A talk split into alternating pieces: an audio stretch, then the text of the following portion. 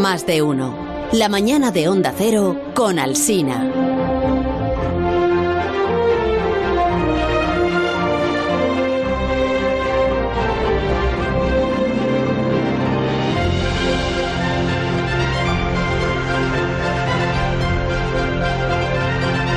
Aquí empieza París y te lo dice. El título del... ¿Cómo va el consultorio, Alberto? Que hace mucho que no te pregunto. Hola, buenos días. En-. Buenos días, Carlos. días, buenos días. Pues el consultorio va regular. Nos ha llegado como un par de preguntas Sí. en las últimas dos semanas, así que por favor, oyentes, Dos en dos eh, semanas. pregúntenos cosas. Es una pregunta a la semana, tampoco te creas tú que es mucho trabajo para el, el consultado, que en este Pero que caso... se dejan las, las el- hay- preguntas en el WhatsApp, ¿no? No, el, trabajo, el trabajo sobre todo encontrar el tiempo para poder contarlas, porque como, También. como vamos siempre con tiempos ajustados, pero Es bueno, verdad, dentro de poquito lo metemos. Eso es verdad, eso es verdad. Voy a, voy a hacer acto de, de autoenmienda, ¿no? De autoenmienda. 609-83-1034. Si usted tiene alguna consulta que plantearle a Alberto Aparici, en Alberto Aparici te lo dice, él le responde inmediatamente. Que te- tengo yo una consulta para ti, fíjate, porque me está hablando todo el mundo. Bueno, todo el mundo, las dos personas con las que yo hablo en un día. eh, de, un, de un libro sobre las, sobre las anguilas.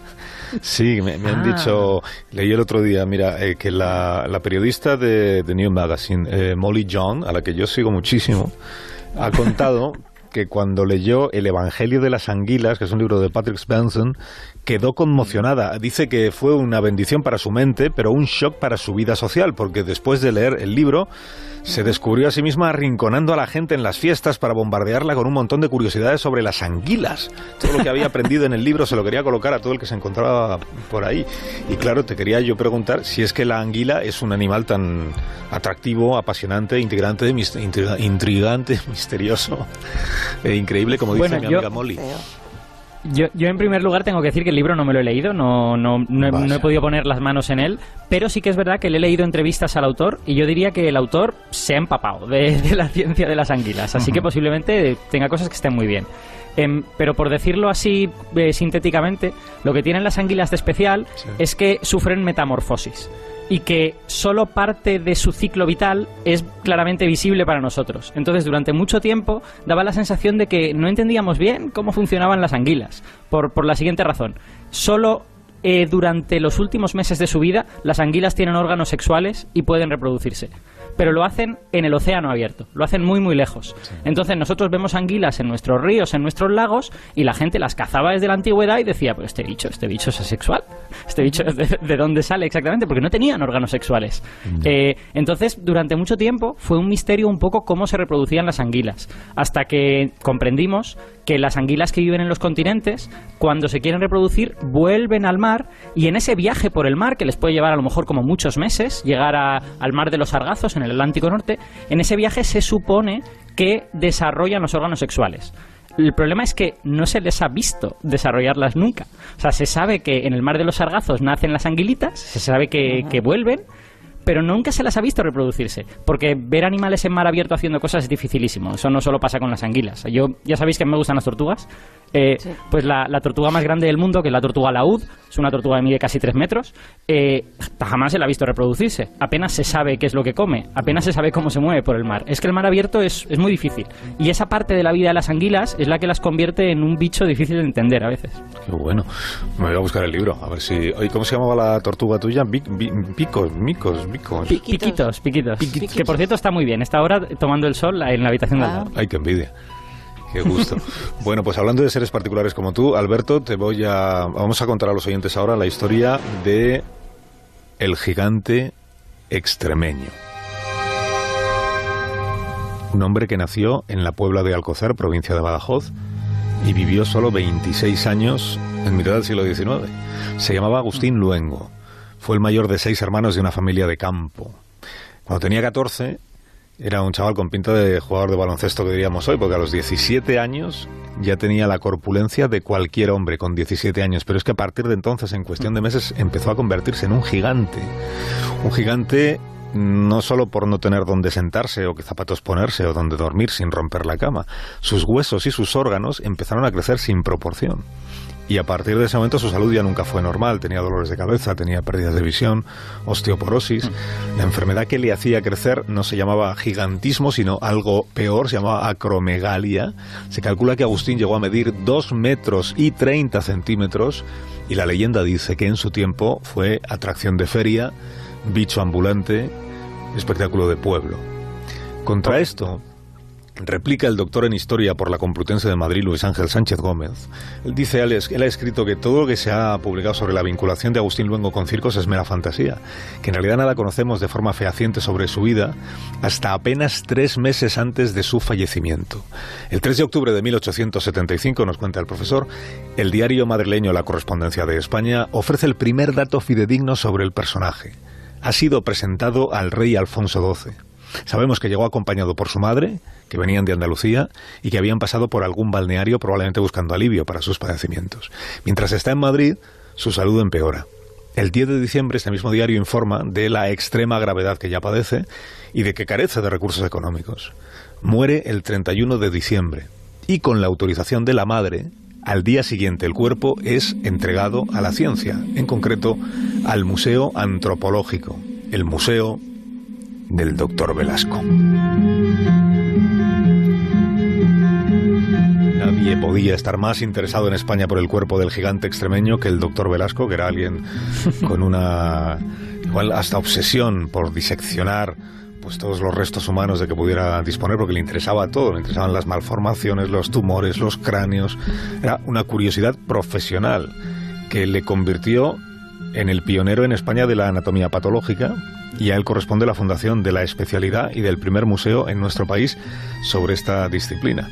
Hoy el doctor Velasco nos resulta poquito inquietante, ahora contaremos más cosas de él, poco pintoresco, hombre, era una persona pues muy singular, en su época directamente era un escándalo todo lo que le rodeaba. 1 de enero de 1876, el doctor Velasco realiza la autopsia al gigante. Agustín Longo fue examinado, paciado, replicado con su propia piel para exhibición pública en el Museo de Antropología de Madrid. Y desde entonces, museo y gigante quedaron indisoluble y morbosamente asociados.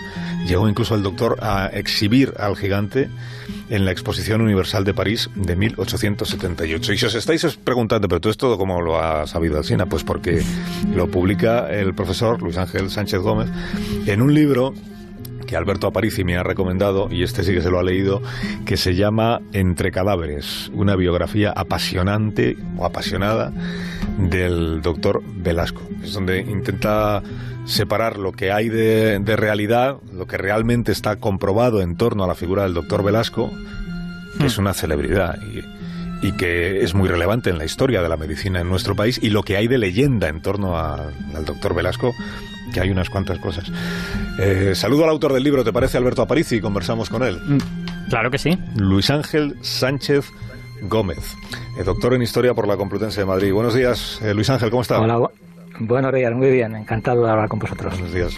Eh, lo mismo digo, ¿por dónde, ¿por dónde empezamos? Porque el, el doctor Velasco, claro, sobre el doctor Velasco escribe, por ejemplo, Jacinto Benavente.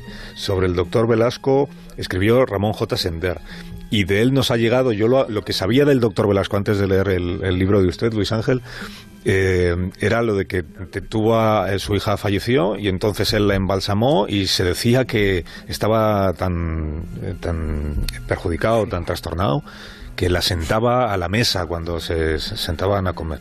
Ese tipo de Sí, bueno, mucho de lo que se dice es cierto, es verdad. Lo que ocurre es que hay una base y a partir de esa base se ha desarrollado todo un, repertorio de, historias y de leyendas que dan una vuelta de tuerca notable a, lo acontecido, aunque es verdad que lo que sucede realmente es cierto, lo de la niña es cierto, pero con reservas. Eh, podemos ir paso a paso, pero, pero si casi todo lo que se dice, el punto de partida es, es cierto, que después se ha ido desarrollando todo un, todo un, cuerpo de leyenda que, lo ha trastocado, diríamos. Él, es, un, es, un, es, un, es un hombre de procedencia humilde, ¿no? Que, que se esfuerza por formarse, por, para poder dedicarse a la medicina, que estudia, le fascina la, anatomía, la patología.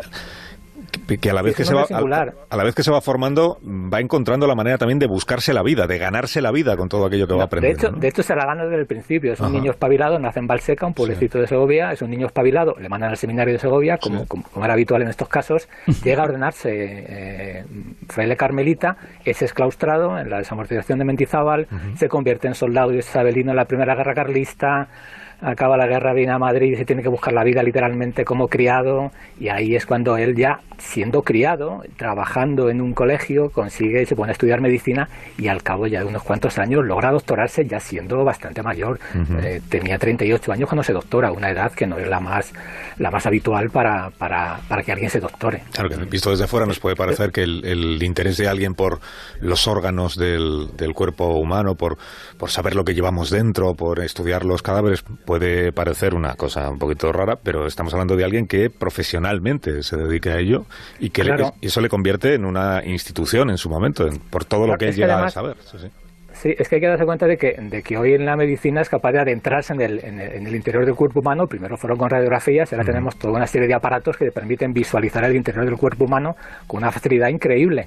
Pero es que, claro, en la época de Velasco, estamos hablando de los años 50, 60, 70 del siglo XIX, la única forma de adentrarse en el cuerpo era dominar la anatomía humana, conocer la anatomía humana.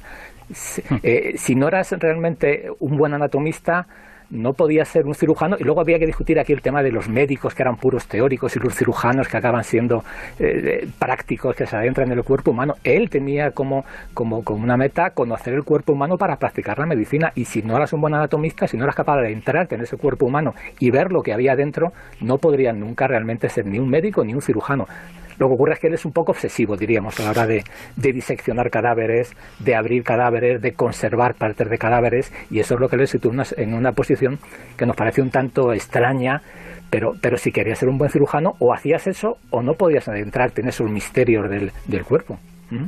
Luis Ángel, una, una pregunta.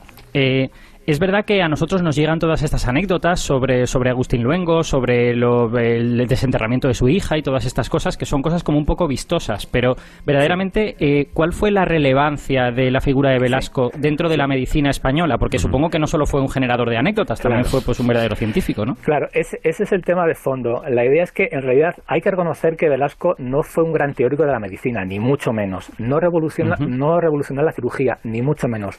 Era un cirujano hábil, rápido con el bisturí. Cuando no se conocía nada de la sepsia ni de la antisepsia, él operaba, lo hacía tan rápidamente que evitaba las infecciones y lograba resultados increíbles. Él no revoluciona la medicina, lo que hace es, de alguna manera, revolucionar un ámbito que corre paralelo, que es el de la, el de la exhibición, el de la presentación, el de la exposición del conocimiento anatómico. Y lo hace gracias a sus museos y sobre todo gracias al gran museo antropológico que hoy todavía está en pie la estructura, aunque obviamente el contenido es otro. Esa es su grandísima aportación, que se conjuga con una serie de, ámbitos macabros, de acciones exaltadas, que llaman mucho la atención, pero que además se insertan en, la época en la que él trabaja. No todo el mundo lo hacía, realmente es así, eso es evidente. Pero su gran aportación es una aportación al mundo de la, de la museología, diríamos, anatómica, médica y antropológica, que en el siglo XIX andan las tres de la mano. No, es un mundo especializado como, como es el actual. Es que la, segunda parte es la que acabas de comentar, ¿no? La parte cultural, porque estamos hablando del siglo XIX, que es un siglo que eh, parte de sus tendencias culturales, pues de alguna manera están interesadas por lo macabro y por todas estas cosas, y yo entiendo que hay que enmarcar a Velasco en esta en este lugar, ¿no? Velasco no es un hombre del siglo XXI, es un hombre del siglo XIX, y sus intereses tienen que ver con cosas que... Claro, lo curioso es que el adjetivo macabro, la consideración de algo de, lo, de que lo que hace Velasco es macabro, es una consideración muy posterior al, momento vital de, Velasco. Lo curioso es que esa, ese, ese mundo macabro se empieza a gestar en los años 20 del siglo XX con una prensa mm. popular, unos semanarios, una prensa que revive en la historia de Velasco, una historia que curiosamente en su época no diríamos que pasa desapercibida, no, se conoce, y justamente porque se conoce, no genera reacciones eh, de, que la gente se extrañe ante lo que está haciendo el doctor Velasco. Estamos en un momento en el cual lo que hace el doctor Velasco no es lo más común, de acuerdo, pero los museos, la investigación, permiten que todo eso se acepte de una manera, digamos que bastante natural no, no, no hay nadie que, que, ponga el grito en el cielo ante el, el desentierro de, la niña, de su hija, y el hecho de que se lo mm. lleve, ojo, no al museo, no exhibe a su hija en el museo nunca, la guarda en su en, una capilla en su vivienda que está dentro del museo. Nadie se escandaliza tampoco por, lo que ocurre con el gigante extremeño. Es curioso. Es verdad que, que, no exhibe durante mucho tiempo el maniquí con la piel, es decir, con el gigante taxidermizado, pero nadie se escandaliza de ello. Nadie se escandaliza porque, porque recoja cráneos del, del osario de Zarauz, aunque es verdad que eso tiene un aire un tanto ya un poco delictivo. Pero digamos que en ese, en ese contexto del último tercio del siglo XIX, o, la gente está mucho más acostumbrada a la muerte de lo que, de lo que, de lo, que lo está hoy, o eh, eh, la forma de entender todo esto es muy diferente y es un mundo posterior, los años 20, los años 30 del siglo XIX, cuando todo esto ya se lleva a unos derroteros, se conduce por unos derroteros muy diferentes a los, de Velasco y a los nuestros también, de verdad. Porque el, interés o lo, que le mueve a él para desenterrar a su hija Conchita, que está embalsamada, para colocarla en... El, argumento, él eh, justifica el traslado precisamente con el museo, por eso se, por eso se le autoriza a desenterrar en el libro. Es un poco tramposo, efectivamente. Él luego lo que quiere es ah. tenerla en su casa, pero por algún con, algún fin concreto o, simplemente porque está obsesionado por la hija o porque claro no él, él, de alguna manera utiliza un engaño argumentando que va a llevar al el cuerpo modificado de su hija al museo porque de hecho él ya tenía el cuerpo de otra niña, una niña que le regaló su padre, un, compañero médico suyo le regala una niña modificada que se había muerto, la habían enterrado y con 12 años aparece medianamente momificada y estaba en su museo, es así, exhibida. Él argumenta que le va a es llevar... que eran otros tiempos, ¿eh? Ya te digo. Sí, sí, eso es verdad, eso es cierto que, que hoy no sería demasiado habitual. Pero lo que ocurre, él en realidad lleva a su niña a casa porque siente un amor no sé si calificarlo de patológico, una obsesión por la cría que es absolutamente eh, brutal. Y entonces él la, la, viste, la guarda, la coloca en una capilla, una capilla, una capilla ex profeso, habla con ella. Eh, claro, todo el mundo después empezó a argumentar, bueno, todo el mundo, en épocas posteriores ya, del tema de que si la pone a comer, de que si la saca a pasear en coche de caballos con un presunto novio por Recoletos o por el Retiro, pero él la traslada por amor, por una obsesión que es verdad que es difícil entender. Tiene que ver también con su idea de que él, de que él está luchando contra la muerte, contra la putrefacción, es capaz de preservar a la niña. Y claro, mm, la forma en la que está preservada, primero embalsamada, luego ya momificada, obviamente la imagen debería ser muy poco alentadora, hay que reconocerlo pero él parece sentir algo ante esa, ante esa figura. Y lo curioso es que él es un personaje de izquierdas, diríamos, progresista, republicano. Él habla a veces de Dios, pero es muy poco probable que él sea un cristiano profundo. Con lo cual, la idea de que estás ante una materia muerta a la que, sin embargo, quieres mantener viva, pues es algo singular, pero no es el único caso. ¿eh? Tenemos casos de embalsamamiento, de preservación de cuerpos bastante singulares a lo largo de la historia y no hace tanto tiempo. ¿eh? Y lo de la Pero no pretende investigar nada con ella. ¿eh? La niña está en su casa, en la capilla. Otra cosa es también que la mujer, la mujer de Velasco en Gracia, seguramente no era muy partícipe de, de tener a la niña embalsamada en casa. y eso es otra historia, sí. Y lo de la casa de Zarauz, cuando él se construye la casa en, lo que es la ampliación en el momento de Zarauz, justo al lado del cementerio, porque he leído en tu libro que es justo al lado del cementerio. Yo hasta ahora creía que se le había construido encima del cementerio para tener acceso a, los, a los restos que hubiera allí enterrados. Claro, es que todo lo que rodea casa, escarbando. Sí, sí, sí. todo lo que rodea los es un poquito singular. Él se construyó la casa en Zarauz porque ya entonces eh, era un lugar de, veraneo de, de, las clases más, más altas, de nobles, de la clase pudiente. Él se la construye, diríamos que en segunda línea de playa, en un lugar que es bastante interesante. Para construirla en primera línea de playa tendría que haberse trasladado quizá un poquito demasiado lejos. La construye pegada al cementerio que ya entonces se había cerrado. Ya entonces estaba a punto de cerrarse o se había cerrado. Se la construye de tal manera que, que, el patio, que los jardines que habrían de quedar delante de su casa están ocupados casi en una cuarta parte por el cementerio. Yo no creo que se la construya directamente para estar cerca del cementerio y saquear el osario debe construírsela allí porque es un lugar conveniente, porque él sabe además que ese cementerio se va a desmontar, que van a, van a abrir un cementerio nuevo. Lo que es cierto es que él va a pelear, va a batallar de manera incansable durante años, se va a gastar una cantidad ingente de dinero para comprar el cementerio, para quedarse con ese terreno y sumarlo a, sus jardines. Lo que ocurre es que en todo este entramado, que son 10, 12 años lo que dura hasta que él consigue hacerse con el cementerio, está este episodio singular, claro, de, de que tienes al lado un cementerio lleno de vascos y vascas auténticos, por Dios. ¿Cómo no vas a echar mano de aquello en un momento en el cual se está debatiendo si los vascos son brachicéfalos, dolicocéfalos, si son de un tipo o son de otro? Lo que ocurre es que no saquea las tumbas, eso es cierto, no saquea las tumbas, se adentra en el osario. Saca unos cráneos y además le envía unos al, quizá que era el más famoso antropólogo físico de la época, el francés Paul Broca, Paul Broca está encantado y luego de hecho está tan encantado que marcha a Zarauz y entre los dos vuelven a entrar en el osario y sacan más piezas, parte de las cuales están hoy en el Museo del Hombre en París y algunas otras pues pasan a la colección de Velasco que luego se, claro se quedan en el Museo Antropológico de Madrid.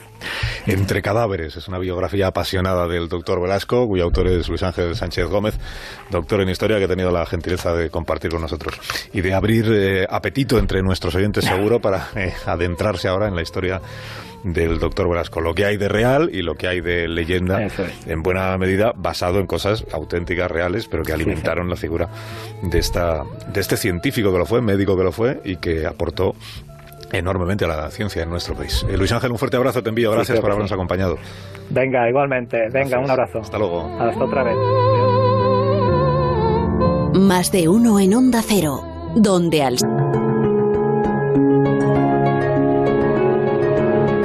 Alberto Aparici, ahora que hemos eh, hablado de embalsamamientos, de cráneos, hmm. de desenterramientos y de las anguilas, quieres que vayamos a la prehistoria, me han dicho a la prehistoria porque me gusta mucho la prehistoria. Yo soy, bueno, a mí me gusta mucho el mundo antiguo, pero la prehistoria, a medida que me he ido haciendo mayor, cada día me gusta más, porque me doy cuenta de que sabemos muy poquito y que cada año aprendemos, ¿no? Cada año salen nuevos artículos, salen nuevos descubrimientos y sabemos cada vez más de esta gente que no es que fueran menos sofisticados que otros, es simplemente que no tenían escritura. Entonces tenemos que descifrar eso de otras maneras. Pues vamos a la prehistoria de la mano de Javier Gancho, utilizando la genética, se está empezando a descifrar la identidad de un misterioso pueblo del centro de Asia, que se convirtió en imperio hace más de 2000 años. Hoy en Historia de Concancho, historia de los jinetes salvajes de la estepa.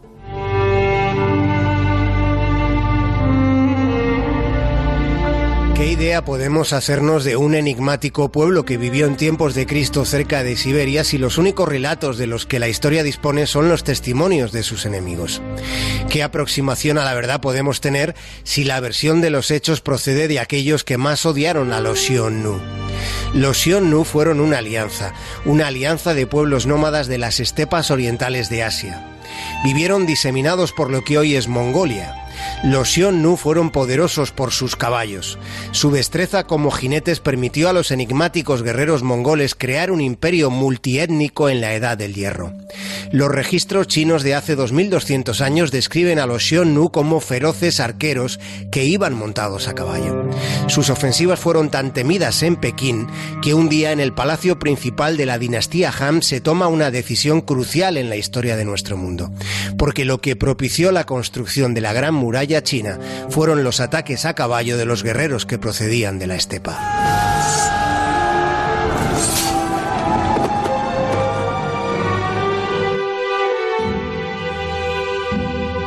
La Gran Muralla China se construye en la frontera norte como protección contra los nómadas montados a caballo de los que hasta ahora se tenían escasas certezas, porque el imperio ecuestre de Xiongnu no dejó ningún registro escrito. Está siendo la biología la que está completando uno de los mayores vacíos de la historia.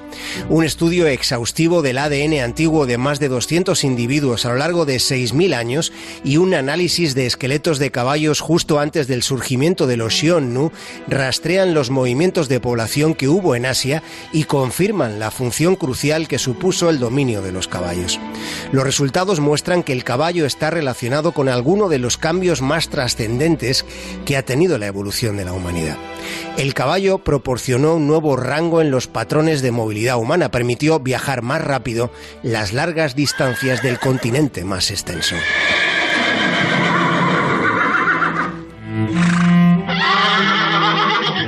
Ese movimiento desde el este del mundo propició un cambio genético que alcanzó a casi toda Europa.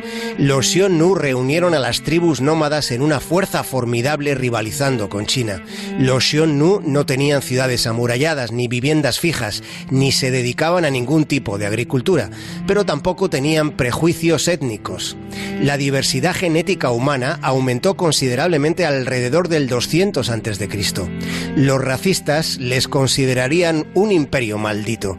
Los Xiongnu fueron los primeros en percatarse de la potencia de la mezcla.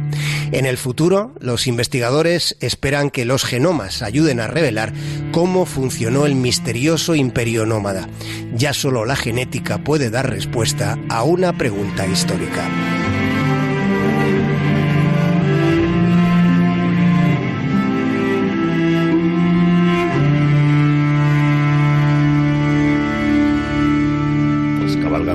Estepa y con Javier Cancho, vamos llegando a las noticias de las 12 de la mañana, de las 11 de la mañana en las Islas Canarias. Bueno, Alberto Aparici, te dejo toda la semana libre para que atiendas las consultas de los oyentes. Bueno, la consulta, porque es una a la semana, creo que me habías dicho. Exacto. Y nos volvemos a encontrar a la vuelta de, de dos semanas. Si hay alguna noticia científica Exacto. entre medias, yo te llamo para que me la, para que me la ilustres. Cuídate mucho. Hombre, claro, desde luego. Sí, sin duda. Un abrazo, Esperemos que haya muchas. Venga, hasta luego. Adiós, Alberto, adiós. Más de uno en Onda Cero. La mañana de la radio.